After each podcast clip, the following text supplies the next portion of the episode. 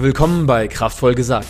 Die Show, die dir dabei hilft, deinen Interessenten, Kunden und Teammitglieder mit den richtigen Worten zu aktivieren und ins Handeln zu bringen, um so mehr Impact auszustrahlen und deine geschäftlichen Wachstumsziele zu erreichen. Dafür tauchen wir auch heute wieder gemeinsam in reale Herausforderungen der Kommunikationsstrategie, in Marketing, Brandaufbau und Recruiting ein. Hier decken wir auch konkrete, sofort anwendbare Lösungsschritte auf, damit du sie direkt umsetzen und Ergebnisse sehen kannst. Mein Name ist Max Lengsfeld und los geht's. Mein Gast heute ist Christopher Funk. Chris ist Gründer und Geschäftsführer der Human One GmbH und der Xenagos GmbH.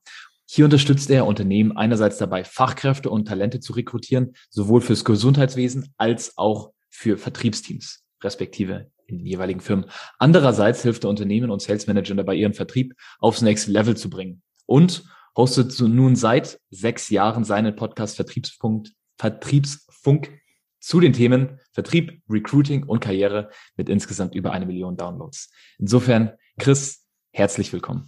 Ja, schön, dass ich da sein kann. Schön, dass wir uns nochmal sehen. Ist schon wieder eine Weile her. Ist eine, ist eine Weile her, zuletzt beim Spaziergang in Frankfurt. Ähm, Stimmt. Wie geht's dir heute? Mir geht's super. Mir geht's super. Sehr, sehr gut. Also ich würde gerne mit dir heute vor allen Dingen ins Thema also in, in ein paar Fragestellungen rund um Vertrieb einsteigen. Mhm. Und zwar, einerseits hast du ja eine Kernbotschaft um Amateurvertriebsteams und Profi-Vertriebsteams, so was der Unterschied ist und was die Zuhörer andererseits anders machen können ihrerseits. Außerdem äh, würde ich auch gerne mit dir nachher noch einsteigen in in deine Firma, in Xenagos, also eine deiner Firmen, mit der du ja seit wir haben es nochmal äh, nachgeprüft, eben 17 Jahren eben schon unterwegs bist und wie ihr eben diese Profi-Vertriebsteam-Mentalität auslebt und selbst das für euch umsetzt. Mhm. Und dann würde ich gerne noch einen Ausblick in die Zukunft des Vertriebs äh, mit dir werfen. Super. Insofern, Amateur-Vertriebsteam, Profi-Vertriebsteam, was macht das eine aus und woher weiß ich, in welche Gruppe mein Vertrieb fällt? Also bei 90 Prozent der Unternehmen in Deutschland ähm, sind wir wahrscheinlich beim Amateurvertrieb. Deswegen äh, werden die meisten Leute äh, wahrscheinlich da reinfallen. Ähm, der Vertrieb war halt früher immer eher so ein Anhängsel der Produktion. Ja, also man hat früher so in Deutschland gesagt, gerade so im Mittelstand, im produzierenden Mittelstand, es gibt natürlich immer positive äh, Ausnahmen, sagen wir mal Wirt und andere Themen, ne, die mhm. wirklich exzellent aufgestellt sind. Also viele, viele Firmen, aber die meisten sind halt nicht so aufgestellt. So nach dem Motto, hey, wenn ich das beste Produkt habe, brauche ich keinen Vertrieb. So ist man früher unterwegs gewesen. Man hat das sehr stark über den Preis verkauft oder über die Features. Ich habe das Neueste und das Tollste. Und das verändert sich in den letzten Jahren und wird sich in der Zukunft noch viel stärker verändern.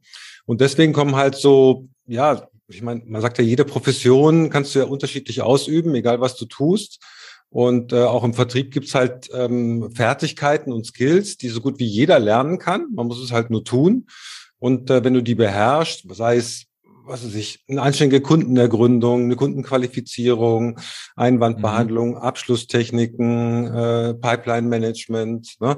Gibt es sicherlich ein Dutzend wichtiger Kernskills und wenn du die halt richtig mhm. gut drauf hast und deinen Vertrieb auch so organisiert hast, dass es funktioniert, dass du messbar und planbar deinen Umsatz voranschieben kannst, ne? können die meisten Unternehmen nicht, ähm, dann würde ich dich in die äh, Riga Profi-Vertrieb äh, äh, setzen. Wenn du halt so den einen oder anderen hast, der halt für deinen Umsatz zuständig ist und die anderen laufen nur so mit und im Endeffekt lebst du davon, ob du jetzt eine Kundenanfrage bekommst, ob die Bestandskunden weiterkaufen oder halt nicht. Und davon gibt's äh, zunehmend mehr, die auch auf uns zukommen und sagen, hey, wir müssen da was ändern, vor allem weil jetzt mit Corona eigentlich immer weniger Anfragen kommen äh, dann fällst du halt, und wenn deine Leute halt sagen, nee, Vertrieb kann man nicht lernen, entweder du hast es drauf oder du hast es nicht drauf und äh, ich mache das eher aus dem Bauch raus, nee, sowas musst du aus dem Gefühl machen, dann weißt du, dass du in einem Amateurvertrieb bist. Mich erinnert äh, deine Herangehensweise an den Film Moneyball. Kennst du den? Mhm. Äh, Moneyball, für diejenigen, die ihn nicht kennen, ist äh, mit Brad Pitt, wenn ich mich nicht irre. Und es geht darum, wie in den 90ern oder Anfang 2000er in den USA er eben ein Baseballteam, ich glaube in Boston, nein, jedenfalls ein Baseballteam aufbaut und er halt eine neue Herangehensweise, eine zahlengetriebene Herangehensweise für die Spielerauswahl wählt, um eben mit einem kleinen Budget trotz bisheriger schlechter Leistung eben durchzustarten und äh, neue Rekorde zu knacken. Und da geht er eben zahlengetrieben voran. Also ist, wenn man so die, du hast auch eine Fußballteam-Metapher, vielleicht kannst du da kurz drauf eingehen, ähm, das als Fußballteam sieht, ein Amateurteam versus ein Profiteam. Ist dann das Zahlengetriebene wenn man jetzt von oben als Vertriebsleiter ähm, herangeht, der erste Schritt, den man fokussieren sollte, hey, track ich überhaupt das, was meine Vertriebler gerade leisten, unsere Ergebnisse, unsere Ziele richtig? Oder ist der Ansatz eher direkt im Management, wie gehe ich mit den Leuten um? Oder ist es eine Mischung von beiden? Ich glaube, das kann man nicht trennen. Ne? Also wenn du ein kleines Vertriebsteam hast, man muss sich ja erstmal überlegen, okay, was, was will ich überhaupt messen? Was sind denn überhaupt meine Vertriebsziele? Ne? Ist es der Umsatz? Äh, ist es die Marge? Ist es vielleicht der Deckungsbeitrag 2? Ist es die Anzahl der Neukunden? Ne? Also irgendwann zählt es dann irgendwann doch auf die Marge und auf den Profit ein. Ne? Aber das äh, kann ja auch schon mal unterschiedlich sein. Also man muss sich erstmal auf seine Kennzahlen einigen. Na, aber wie im Fußball ist es wahrscheinlich so, ähm, es läuft ganz gut, wenn du äh, öfter gewinnst als verlierst. mhm. ähm, das heißt, mehr Aufträge gewinnst, als du verlierst von den, von den wichtigen. Das muss gemessen werden. So, und dann hast du halt ähm, in einem Profiteam hast du halt ähm, Stürmer. Ne, das sind halt die, die sich eher auf die Neukunden konzentrieren, jetzt in unserem Bild. Du hast Verteidiger, das sind vielleicht eher die Key Account Manager. Und dann hast du halt äh, einen Trainer, ähm, der sich halt darum kümmert, äh, wie dieses Spiel läuft, welche Spiele überhaupt auf dem Platz sind und wer wo eingesetzt wird, ähm, wie das Spiel gespielt wird. Ne, Gibt es ja unterschiedliche Taktiken, das ist im Vertrieb auch so. Ähm, und äh, wer vielleicht beim nächsten Mal nicht mehr spielt nicht mehr aufgestellt wird, weil er, weil seine Leistung halt schlecht ist. Man hast es schon mal in der Vertriebsmannschaft gesehen, wo jemand ähm, quasi einen anderen Job gekriegt hat, also nicht mehr an die Kunden darf, weil man sieht, hey, der, der, die Abschlussquote von dem ist grottenschlecht. Mhm. Ja, meistens wurschtelt da jeder vor sich hin und es wird gar nicht so genau gemessen. Ähm, und es gibt natürlich auch keine Ersatzbank. Das heißt, du kannst gar niemanden zu Hause lassen. Wobei die meisten äh, Vertriebsteams in Deutschland eh nur mit acht, neun Mann auf dem Platz sind. Ne? Weil einer ist krank, einer ist im Urlaub, einer hat gerade keine Lust, einer ist ein Minderleister, einer ist schwanger, einer ist gekündigt oder hat gekündigt, der macht eh nichts mehr. Ja, also du bist eigentlich nie mit mhm. einer richtigen Mannschaft da. So, und jetzt kann man sich das, da ist die Mathematik, macht die Metapher das deutlich. Ne? Also wenn du jetzt hier mit einer äh, Regionalmannschaft mit acht Leuten gegen einen mittelmäßig guten Profi-Club antrittst, dann hast du einfach keine Schnitte. Ja, du hast einfach keine Schnitte. Und das ist halt das, was sich auch gerade ändert. Es kommen halt immer mehr Profi-Clubs äh, äh, ins Spiel, ja, in die Liga. Ähm, weil ne, die Engländer, die Amerikaner, die haben das schon lange verstanden, wie wichtig Vertrieb ist. Ähm, und wenn die halt ihre Mannschaft hier so aufstellen, dann äh, ist es plötzlich nicht mehr lustig für die ganzen Amateure. Und ich höre das immer wieder von unseren Kunden, dass die sagen, ja, die letzten Jahre war immer alles easy, da waren wir auf Platz zwei und drei im Markt. Und jetzt kommen da plötzlich Leute, die waren vorher auf Platz fünf, sechs, sieben und die ziehen an uns vorbei und wir wissen nicht, was die tun. Ja, und das ist dann, wenn du merkst, hey, ich komme mit meinen Amateuren nicht mehr weiter. Auf was für, für Hebel guckst du mit Leuten, die auf dich zukommen, mit ihren Vertriebsteams? Also, ne, du arbeitest ja Geschäftsführern, Sales Managern zusammen, wenn ihr mit Xenagos eben ähm, Vertrieb skaliert in Firmen. Ähm, was sind die ersten Hebel, auf die du schaust, wenn jemand sagt, okay, wir waren auf Platz zwei, drei, jetzt ist Platz äh, sechs, sieben, fünf an uns vorbeigezogen. Wo fängst du an, den Puls zu nehmen? Also ähm, wir schauen erstmal, was, was macht denn der Vertrieb überhaupt? Ne? Weil die meisten Vertriebsteams in Deutschland machen nur zu einem Bruchteil wirklich Vertrieb. Ja, die machen ganz viel Kundenbetreuung, Auftragsabwicklung, Reklamationsbearbeitung, rauf und runter. Ne? Wenn die irgendwie 10, 20 Prozent wirklich Vertriebsaufgaben wahrnehmen, dann ist es wahrscheinlich viel. Ne? Also mehr und, äh, verwalterische Aufgaben. Verwalte, Auftragsabwicklung und so weiter. Ne? Also in vielen Organisationen, die wir uns anschauen, ist der Vertrieb eigentlich die Auftragsabwicklung.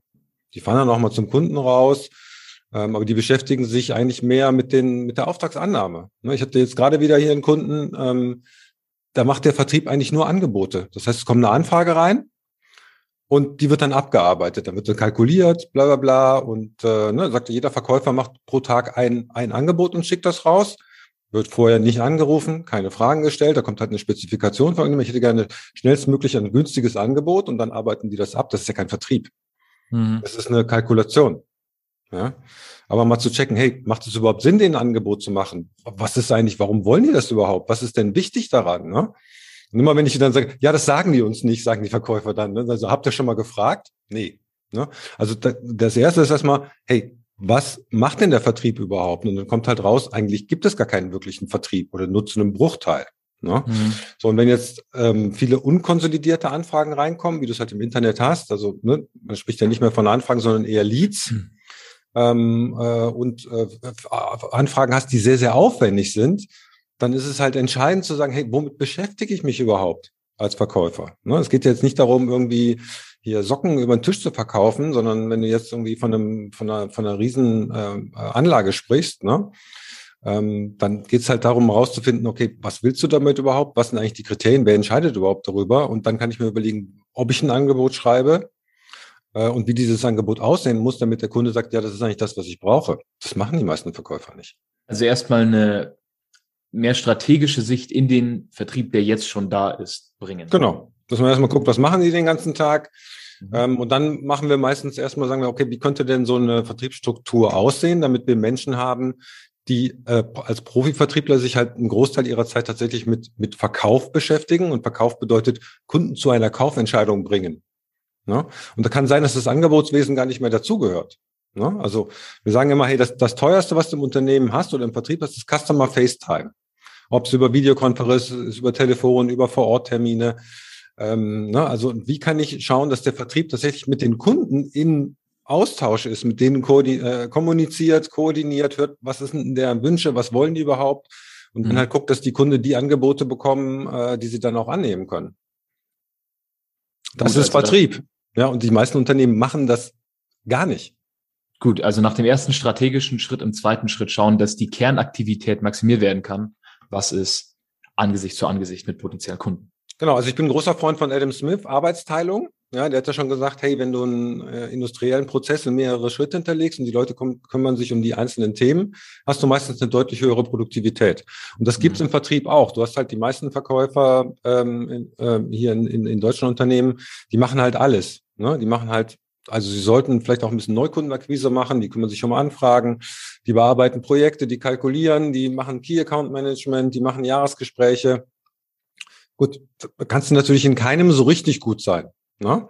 Und meistens kommt es dazu, dass die sich eigentlich eher um die Kundenbetreuung kümmern, also die Kunden, die sich, die sich beschweren, die äh, nachkaufen wollen und so weiter, und wenig um die Potenziale. Ne? Also ich habe gerade äh, eine Studie aus dem Werkzeugbau äh, gehört, die sagen, hey, die haben im Schnitt einen Neukunden alle sechs Jahre. Okay, das ist echt lange. Ja, und wenn du äh, von drei bis vier Kunden abhängig bist mit deinem Umsatz, die meisten auch noch in einer Branche sind, da könnte ich nicht mehr ruhig schlafen. Mhm. Ja, also und die Frage ist jetzt halt, abhängig. halt, genau. So, und jetzt ist die Frage, hey, also ich muss natürlich, ich muss die Auftragsabwicklung ja machen, ich muss die Kalkulation ja machen. Aber das können möglicherweise andere Leute machen, die eigentlich keine Lust haben, mit den Kunden zu sprechen.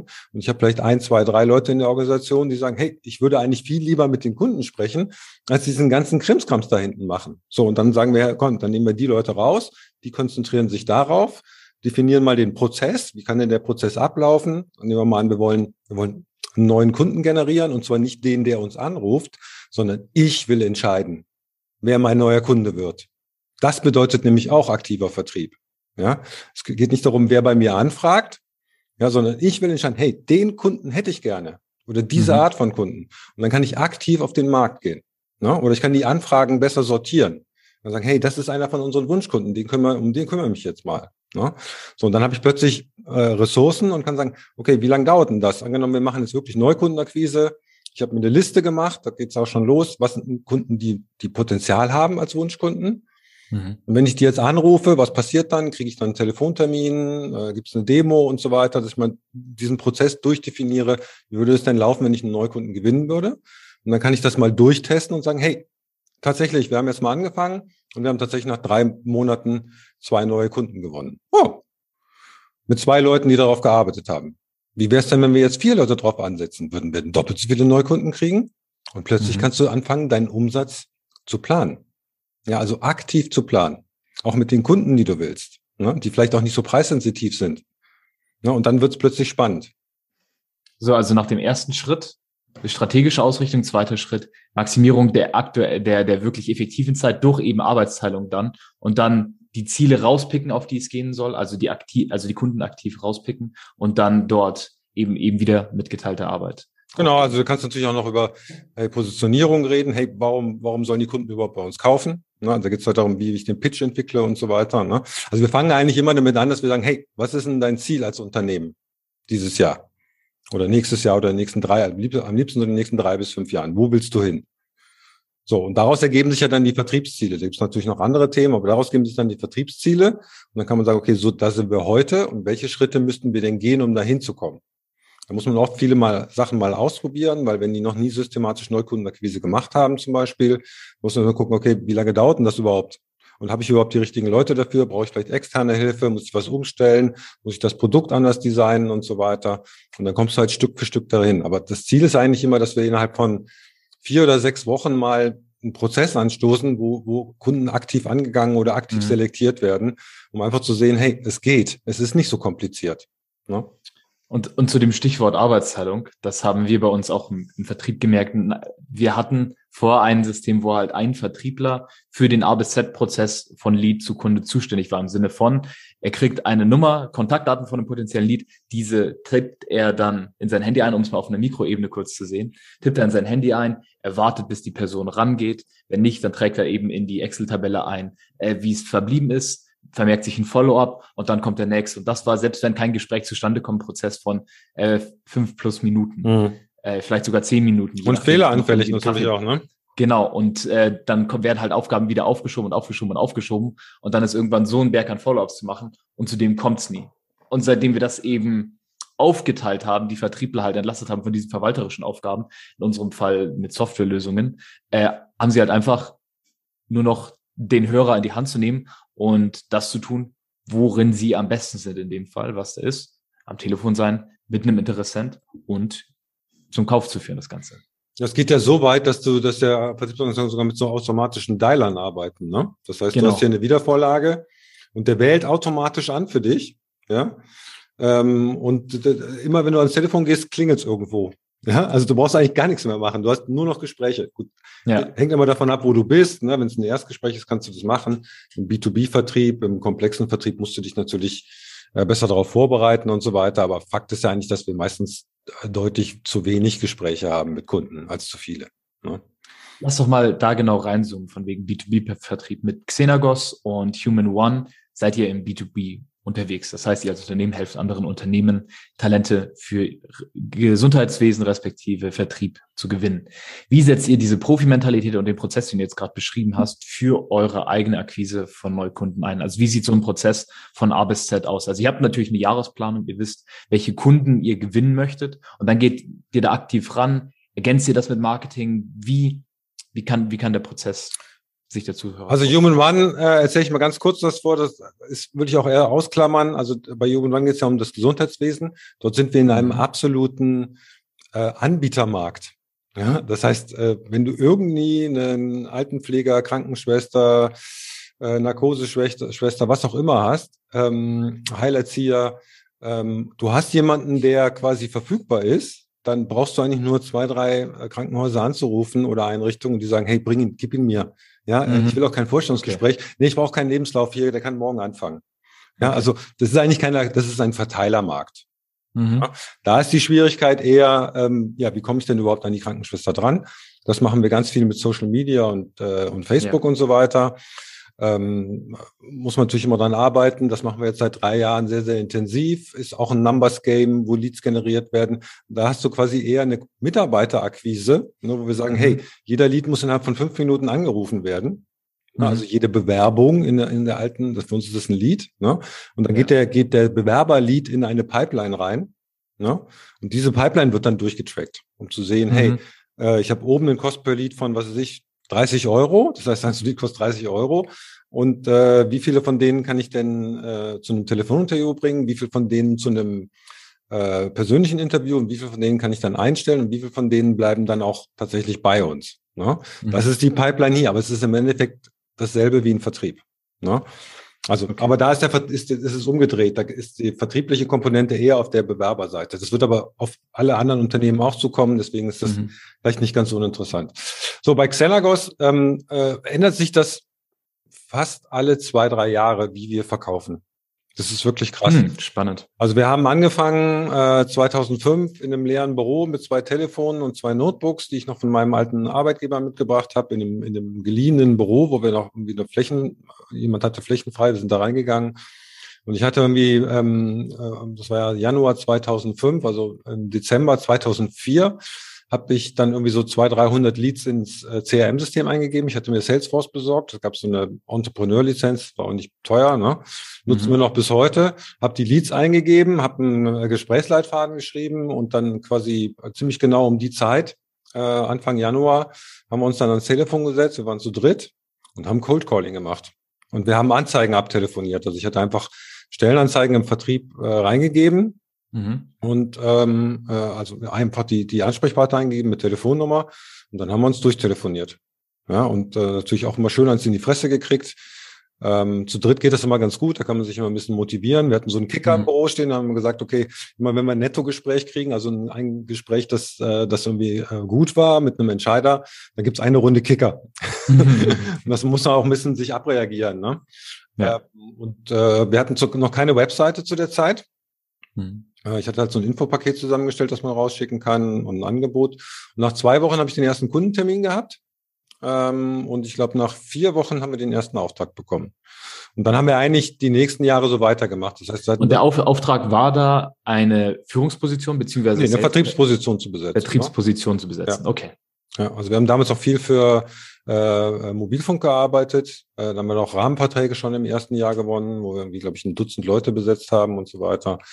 Ähm, also das war da im Prinzip der Prozess. Ich hatte Leute klassisch im Telesales die, ähm, ja, den wir, die, wo dann quasi jemand im Backoffice den quasi immer Leads eingespielt hat, also potenzielle Neukundenadressen. Äh, wir haben die dann auch gekauft. Ich habe dann auch Adressen gekauft. Äh, wir haben damals mit Anzeigendaten zusammengearbeitet. Index heißt diese Firma. Die machen quasi eine Analyse aller Stellenanzeigen und da kannst du halt sagen, hier zeigt mir alle Unternehmen mit mehr als äh, zehn Mitarbeitern, die eine Vertriebsstelle suchen und die haben ein System eingegeben und sind dann angerufen worden. Ne? So haben wir mittlerweile 30, 40.000 Leads im System kommt natürlich ab und zu mal was dazu, aber so die, sagen wir, die, den relevanten Markt haben wir damit ganz gut abgebildet. Und äh, dann, dann kommt es natürlich dazu, dass du immer mehr Bestandskunden hast, ne, die dann halt sagen, hey, das hat gut geklappt beim letzten Mal, ich habe hier noch mehr Positionen. Ähm, äh, Im Prinzip hat sich das mit dem Telesales durchgezogen. Wir hatten dann zwischendurch nochmal eine Phase, wo wir gemerkt haben, das funktioniert nicht so richtig gut, wo wir eher auf Vororttermine gegangen sind. Anstatt also die Leute direkt am Telefon zu closen, ging es darum, nach dem Erstkontakt am Telefon ein persönliches Meeting. Genau, wir haben dann quasi jemanden darauf gedrillt, der quasi ähm, für mich ähm, Termine gemacht hat mhm. vor Ort. Ähm, und äh, der war dann zum Schluss so gut, dass die mir eigentlich, egal wo ich hin wollte, immer einen Termin gemacht hat. War jetzt nicht so 100 Prozent astrein, aber es war okay. Mhm. Und ähm, die hat mir dann, ich habe hab dann gesagt, ich will drei bis vier Tage die Woche unterwegs sein weil ich halt selber mal ausprobieren wollte, ob es funktioniert. Ne? Und ich will jeden Tag mindestens vier Termine. Und das habe ich ein Jahr gemacht. Das hat uns äh, eine Menge, Menge Umsatz gebracht, eine Menge Kunden, aber es ist natürlich echt knochig. Aber mhm. das war, war für mich auch nochmal so nach dem Telesales, was ja schon knackig ist, war das auch nochmal so eine Feuertaufe im Vertrieb. Ne? Also wenn du immer mhm. äh, irgendwo stehst und nicht genau was dich erwartest, viermal am Tag, mit mhm. dazwischen hin und her fahren, Gesprächsprotokolle machen und so weiter und so weiter. Also ich habe die dann auch immer schon ins Handy rein diktiert, direkt rübergeschickt mit Follow-ups und so weiter. Sonst ja. drehst du echt durch, Besuchsberichte schreiben und so weiter. Das war echt eine krasse Schule. Also seitdem habe ich noch mal ein ganz anderes Blick auf so wirklich Hardcore-Außendienstler, die zwei, drei, vier, fünf Termine am Tag machen. Äh, gut, ist mhm. jetzt mit Corona eh äh, relativ eingeschränkt. Aber das hat uns wirklich auch nochmal einen Riesenschritt vorangebracht. Ähm, dann war der nächste Schritt, dass ich gesagt habe, okay, jetzt macht eigentlich keinen Sinn, das als Unternehmer selber dauerhaft zu machen, weil sonst machst du gar nichts anderes mehr. Ja, das hat natürlich dazu geführt, dass meine Führungskräfte, die ich hier vorbereitet hatte, dann auch äh, sich schnell emanzipiert haben und gemerkt haben, ey, der Funk ist eh nicht mehr da, ich muss mich jetzt selber entscheiden, ich kann ihn nicht immer anrufen, ja, das ist mhm. nicht mehr erreichbar, das war eigentlich gut. Und wir haben dann halt ähm, Außendienstmitarbeiter gesucht, die das übernehmen.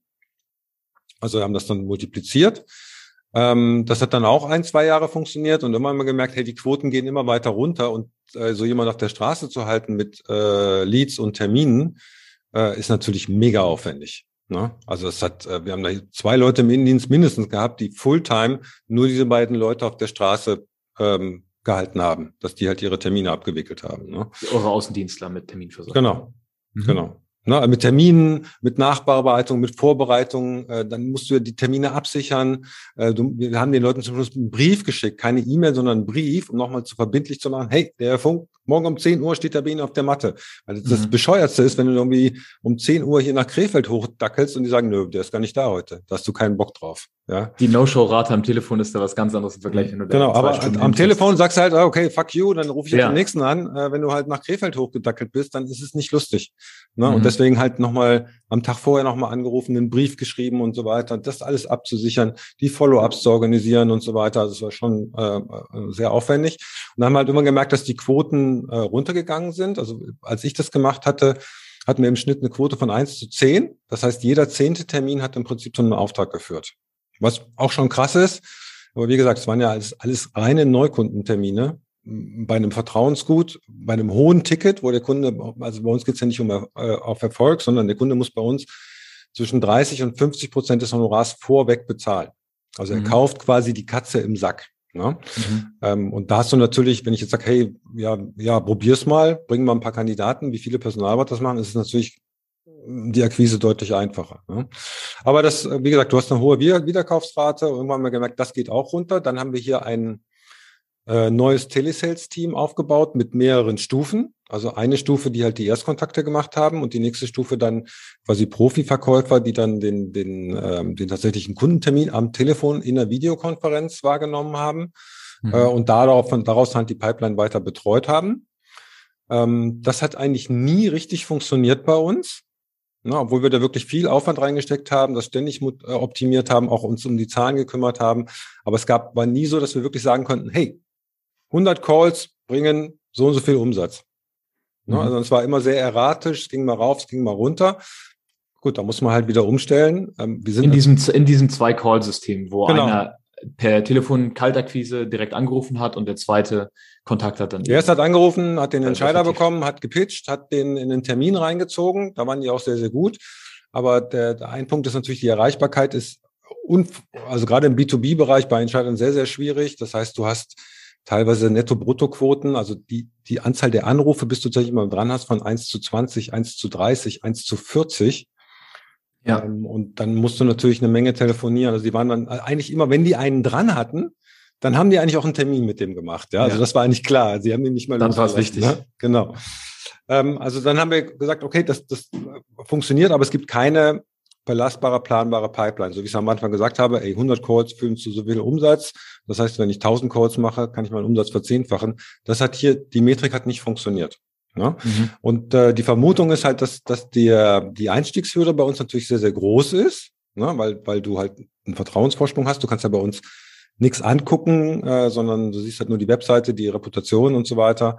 Und du musst halt eigentlich immer schon äh, vorweg quasi investieren. Und das ist natürlich eine sehr große Hürde. Und dann haben wir gesagt, okay, aber wir haben ja jetzt schon über den Podcast und über YouTube, wir haben ja auch einen sehr großen YouTube-Kanal und über LinkedIn so eine große Reichweite aufgebaut und Reputation aufgebaut. Dann lass uns doch lieber das nutzen, um die Leute, die gerade aktiv suchen, ähm, eher auf uns aufmerksam zu machen als auf die anderen. Mhm. So, und da sind wir jetzt gerade drin. Das heißt, die Strategie heißt bei uns Umaki. Das ist die umgedrehte Sushi-Rolle, ja, äh, Inside Out, ne? Umaki. Okay.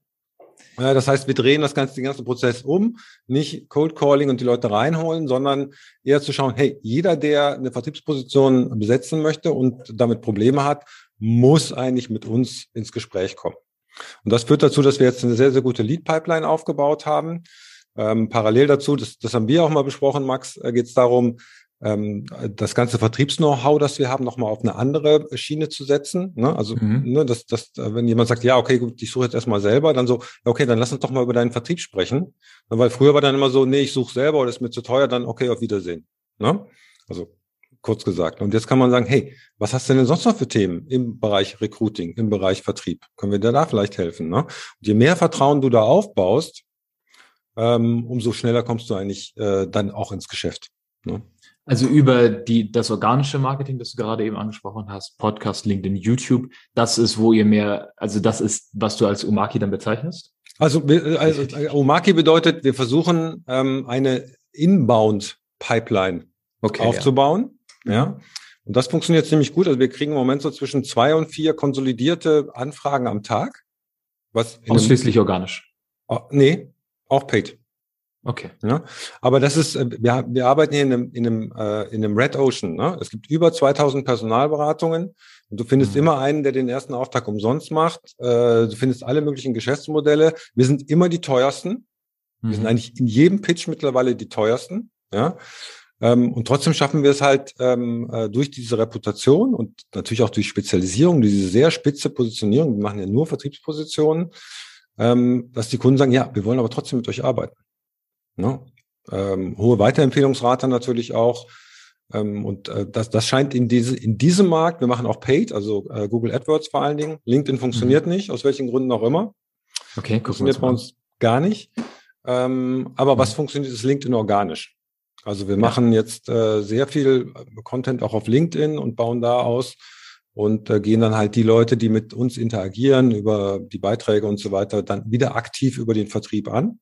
Mhm. Und das äh, scheint ganz gut zu funktionieren. Also wir brauchen eigentlich offensichtlich keine Kaltakquise, sondern eine vorgewärmte Akquise. Wir brauchen einen Vorglüher. Ne? Und das ist der Podcast, YouTube, Webseite, Reputation. Wir haben ein paar tausend Artikel jetzt da draußen durch den Podcast plus LinkedIn. Da, also vielen Dank erstmal für den, äh, für den äh, großen Adlerperspektive auf das, was du aufgebaut hast über die letzten 17 Jahre so als, als Werk. Äh, spannend auch die Entwicklung da zu sehen, so von Hustle und äh, Kickertisch hin zu jetzt äh, größtenteils inbauten äh, Paid-Kanäle. Wenn ihr dann in die äh, ins Recruiting der der Fachkräfte geht, setzt ihr dann dort auch auf Paid oder mehr auf Active Sourcing? Active Sourcing. Also wir gehen wirklich in, also gut, also ich alleine, also unsere Firma hat über eine Viertelmillion äh, Vertriebskontakte in Deutschland, die wir angehen mhm. können. Das nutzen wir natürlich. Ähm, und äh, dann geht's natürlich auch um die Direktansprache, wenn du jemanden noch nicht kennst, ne? dass wir tatsächlich die Leute anrufen, weil die sind ja quasi in demselben äh, Kommunikationsgewitter wie alle Kunden. Ne? Die werden halt von den 2500 Personalberatungen und äh, was weiß ich 10, 20.000 Unternehmen, die gerade rekrutieren, ja alle angegangen. Ne, über Xing, über LinkedIn, über was weiß ich, über Facebook-Werbung. Ne? Ähm, das heißt, die, die werden natürlich auch zuge, ähm, äh, gebrettert und äh, die dann persönlich anzugehen, ist halt nochmal ein anderer Weg. Ist natürlich der aufwendigste Weg, aber im Moment, äh, gerade wo der Markt natürlich immer enger wird, alle Unternehmen suchen, ähm, der der am erfolgsversprechendsten ist, gerade wenn es Profis machen lässt. Helft ihr euren Kunden, also Unternehmenskunden, dann auch dabei, sich entsprechend zu positionieren, um diese Fachkräfte mehr anzuziehen? Naja, das ist ja eine langfristige Sache. Also wenn die Leute zu uns kommen, haben sie meistens schon ähm, äh, die meisten anderen Wege ausprobiert. Also sie haben Stellenanzeigen geschaltet, sie haben selber was gemacht, sie haben mit ähm, schlechten Personalberatern zusammengearbeitet. Und dann kommen die irgendwann zu uns und dann, dann brennt meistens die Hütte schon. Ne? Mhm. Ich meine, äh, wenn du halt so ein Gebiet nicht besetzt hast, wo es halt auch um Neukundenakquise geht, das sage ich immer zu den Kunden, ja, wie viel Neukundenumsatz stecken da in dem Gebiet? Also 100.000 im Quartal. Ist ja okay, wenn der nicht besetzt ist, verbrennen sie 100.000 Euro im Quartal. Hm. Ja, äh, das ist eine Menge Holz. Das heißt, da geht es immer um Druck und diese internen Prozesse zu verändern. Also wir versuchen das natürlich beim, beim Rekrutierungsprozess, dass die da nicht diese ganzen bescheuerten äh, Spielchen machen, die ihnen irgendjemand beigebracht hat, ich weiß nicht wer, die aber nicht funktionieren. Ähm, was meinst du mit, äh, also was ist so ein Don't, wenn du diese Spielchen ansprichst? Was, was ist ich, wenn sie ein Tier wären, was für ein Tier wären sie denn? Ja, also diese ganzen, was sind ihre Stärken? Als, als, als Einstellungsfragen? Ja, klar. Was sind ihre okay. Stärken und Schwächen? Was sind ihre Stärken? Was für Schwachsinnsfragen? Ja, was soll das? Ja. Okay, also da steckt ja auch noch mal rein. Also da gibt es so viel Voodoo. Ich weiß nicht genau, wo das herkommt, äh, wo die Leute das herziehen, aber das, das ist so schwachsinnig. Ja. Also es ist auch statistisch oft schon sehr, sehr gut, also wissenschaftlich sehr gut belegt, äh, wie du halt gut rekrutierst und wie du nicht gut rekrutierst. Ne? Also zum Beispiel Google hat da sehr viel geforscht, die ja sehr, sehr viele Interviews geführt haben. Ich glaube, teilweise die meisten auf dem ganzen Planeten. Ähm, und die halt festgestellt haben, hey, diese ganzen bekloppten Pseudopsycho-Sachen bringen überhaupt nichts. Ne? Dann, dann, dann lass mich eine Frage stellen. Und zwar, wenn du nur eine Frage im Bewerbungsgespräch stellen dürftest, in so eine, für so eine Position, was wäre das? Wenn wir uns jetzt äh, deine letzte Vertriebsposition angucken, lieber Max, und du schaust mal zurück und würdest sagen, hey, was waren da so die größten Erfolge? Wo du sagst, hey, da bist du echt gerissen. Erzähl uns doch mal von diesen Erfolgen. Wie hast du das gemacht? Wer hat dir dabei geholfen? Was waren deine Schwierigkeiten und wie bist, hast du sie überwunden? Okay, das gibt dann so ein ganzes Bild über die Denkweise, über die bisherigen wirklich Praxiserfahrungen, Denkweise und so Beispiele aus der Arbeit. Okay, spannend. Also aus deiner bisherigen Erfahrung von den Erfolgen im Bereich XYZ. Wie lief das wie kam es dazu? Was war die Herausforderung? Genau. Man kann auch Niederlagen nehmen. Cool. Ja, ähm, man kann das auch auf, auf, auf das Privatleben beziehen, wenn es halt äh, Leute ohne Berufserfahrung sind. Wir haben so einen Ein-Fragen-Interviewbogen entwickelt, wo wir dann quasi die unterschiedlichen Dimensionen mit dieser einen Frage eigentlich ab, abprüfen können. Ne? Mhm. Aber äh, sagen wir mal so, ganz kurz noch. Also wir sind als Menschen nicht gut darin, andere Menschen äh, auszuwählen. Ja, also wir haben eine Scheidungsquote von 50 Prozent in mhm. weiten Teilen der Republik. Das heißt, selbst Leute, die wir kennen, ja, von denen wir sagen, hey, es gibt eigentlich kaum jemanden, den ich besser kenne als den, selbst da bin ich in der Personalauswahlentscheidung nicht besonders gut. Ja, also ähm, weil wir halt, wir sind gebiased, nennt man das. Ne? Also wir haben, mhm. nehmen wir mal an, es kommt jemand äh, zum Interview und äh, die sieht aus wie deine Ex-Freundin. Ja, und die Trennung, und die Trennung war nicht nicht gut. Kannst du da noch objektiv entscheiden? Wäre ja. schwer. Ich würde mir wahrscheinlich einreden, dass ich es könnte, aber es ja. spielt sicherlich mit rein. Ja, also das ist der und der Punkt ist halt, dann sagt einer, nee, mein Bauch sagt nein unser Bauchgefühl ist auch nicht gut. Hat man auch festgestellt, also Prognosefähigkeit 50 Prozent, das heißt, du kannst auch eine Münze werfen. Du musst dein Bauchgefühl absichern mit, äh, mit, mit Methoden, ne? wo du dann wirklich auf diese Themen eingehst. Was hat er wie gemacht? Ist er kommunikationsfähig auf einer Skala von eins bis fünf? Woran kann ich das messen? Und wenn du das getan hast, dann fun funktioniert auch dein Bauchgefühl. Auch das ist wissenschaftlich nachgewiesen.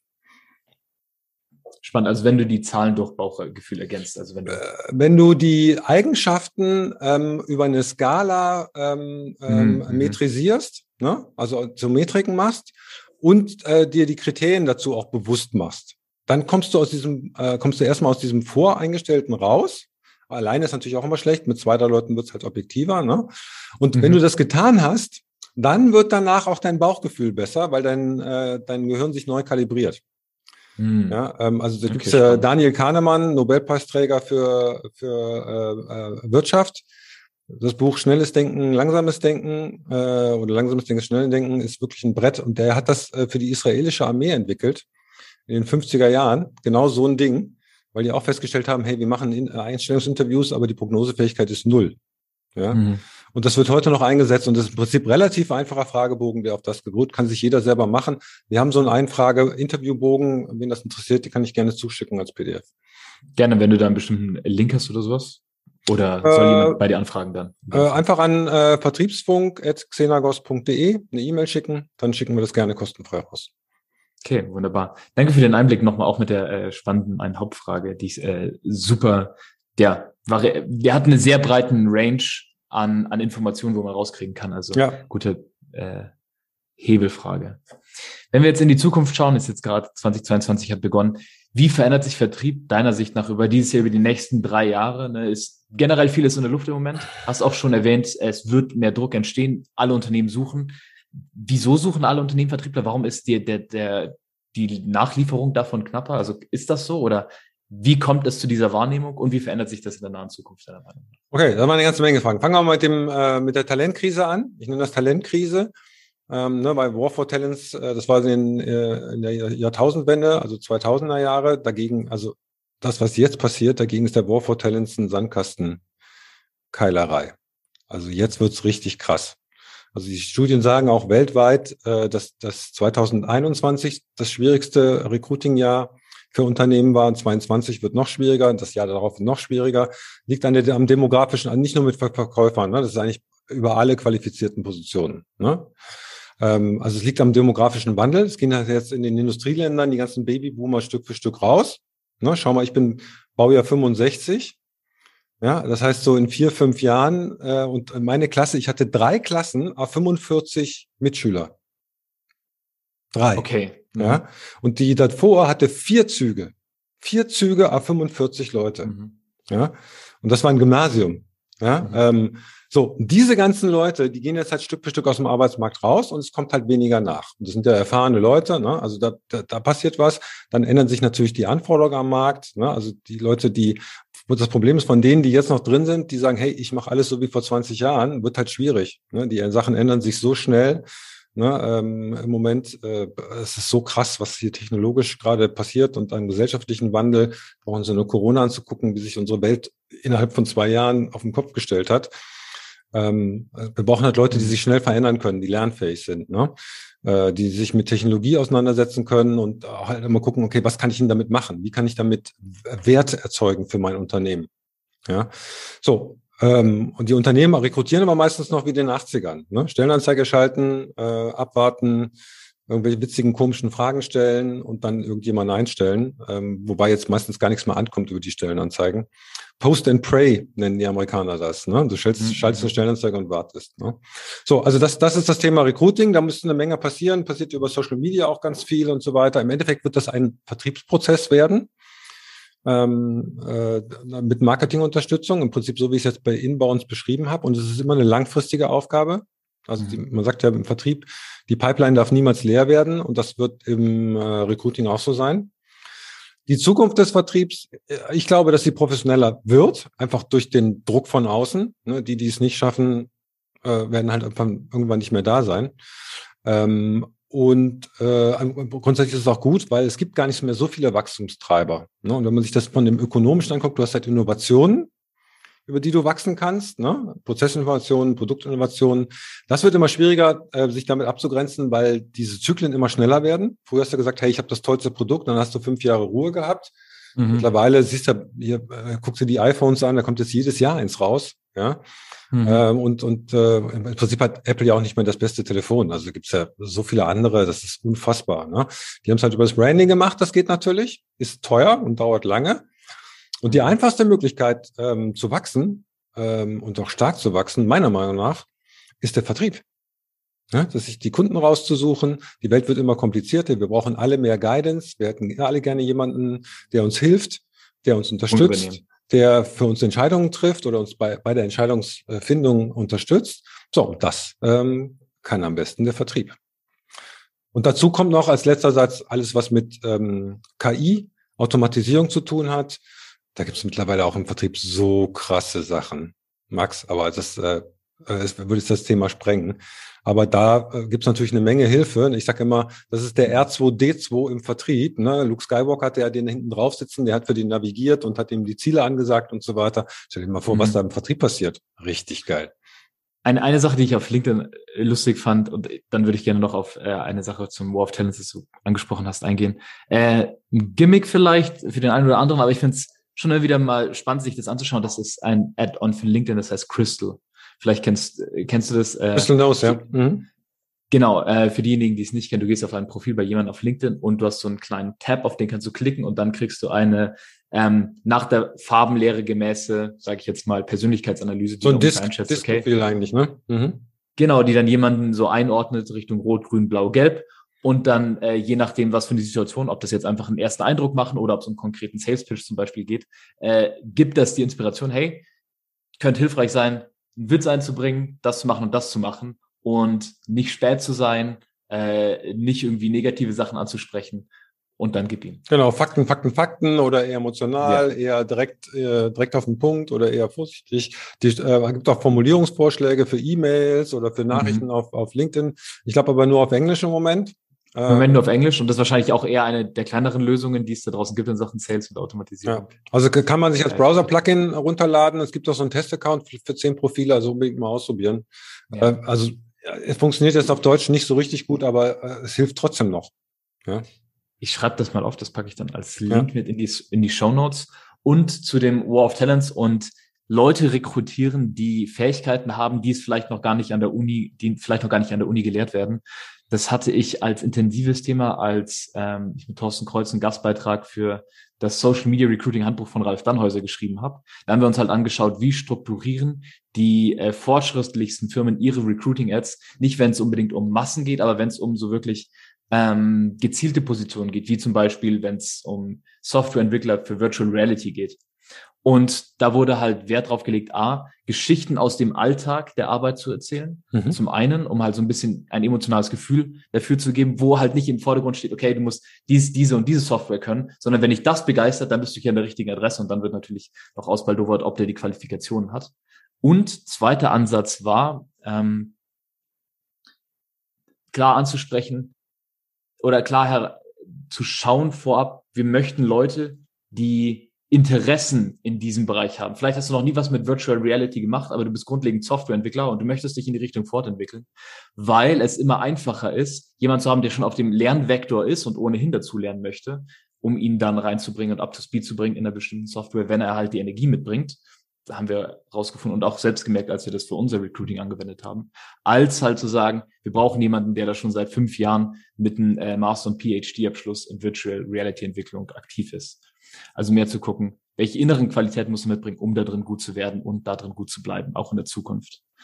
Ähm, das hatten wir da. Es gibt noch einen anderen Ansatz, der auch cool ist. Ähm, äh, es gibt eine Firma, die sehr viele Ingenieure einstellen wollten als Absolventen, aber auch mhm. äh, Berufserfahrene.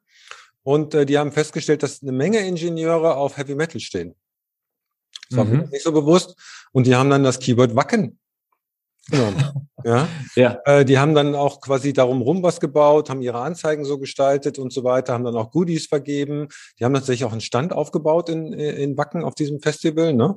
Und die haben fantastisch rekrutiert. Die waren komplett alleine. Da war niemand anders, äh, der, der das gemacht hat. Ne?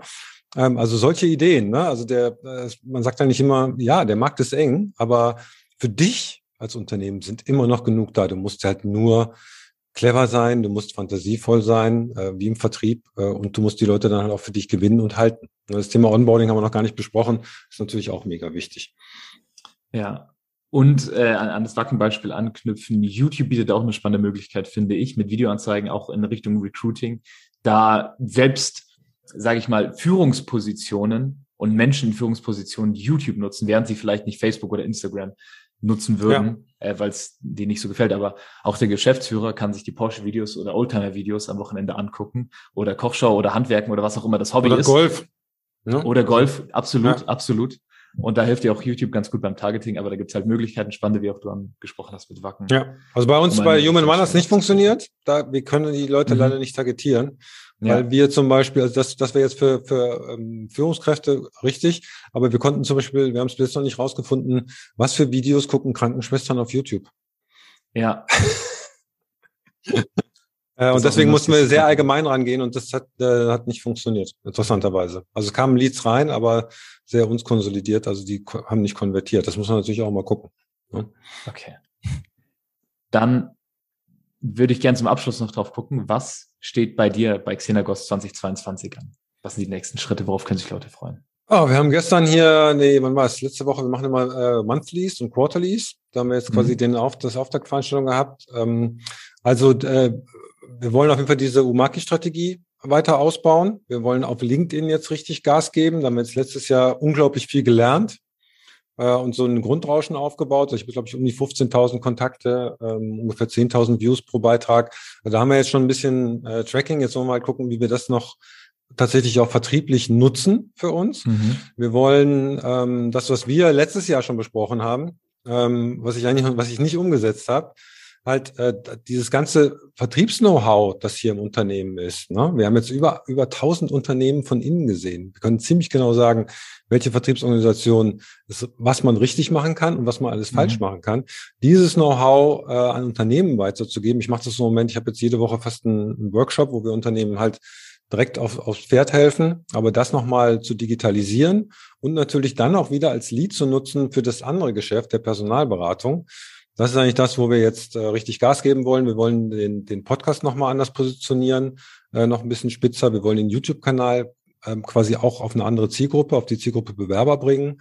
Mhm. Ähm, wir wollen einen eigenen YouTube-Kanal nur für Xenagos machen. Also das waren jetzt mal so die wichtigsten fünf Sachen, die mir so einfallen.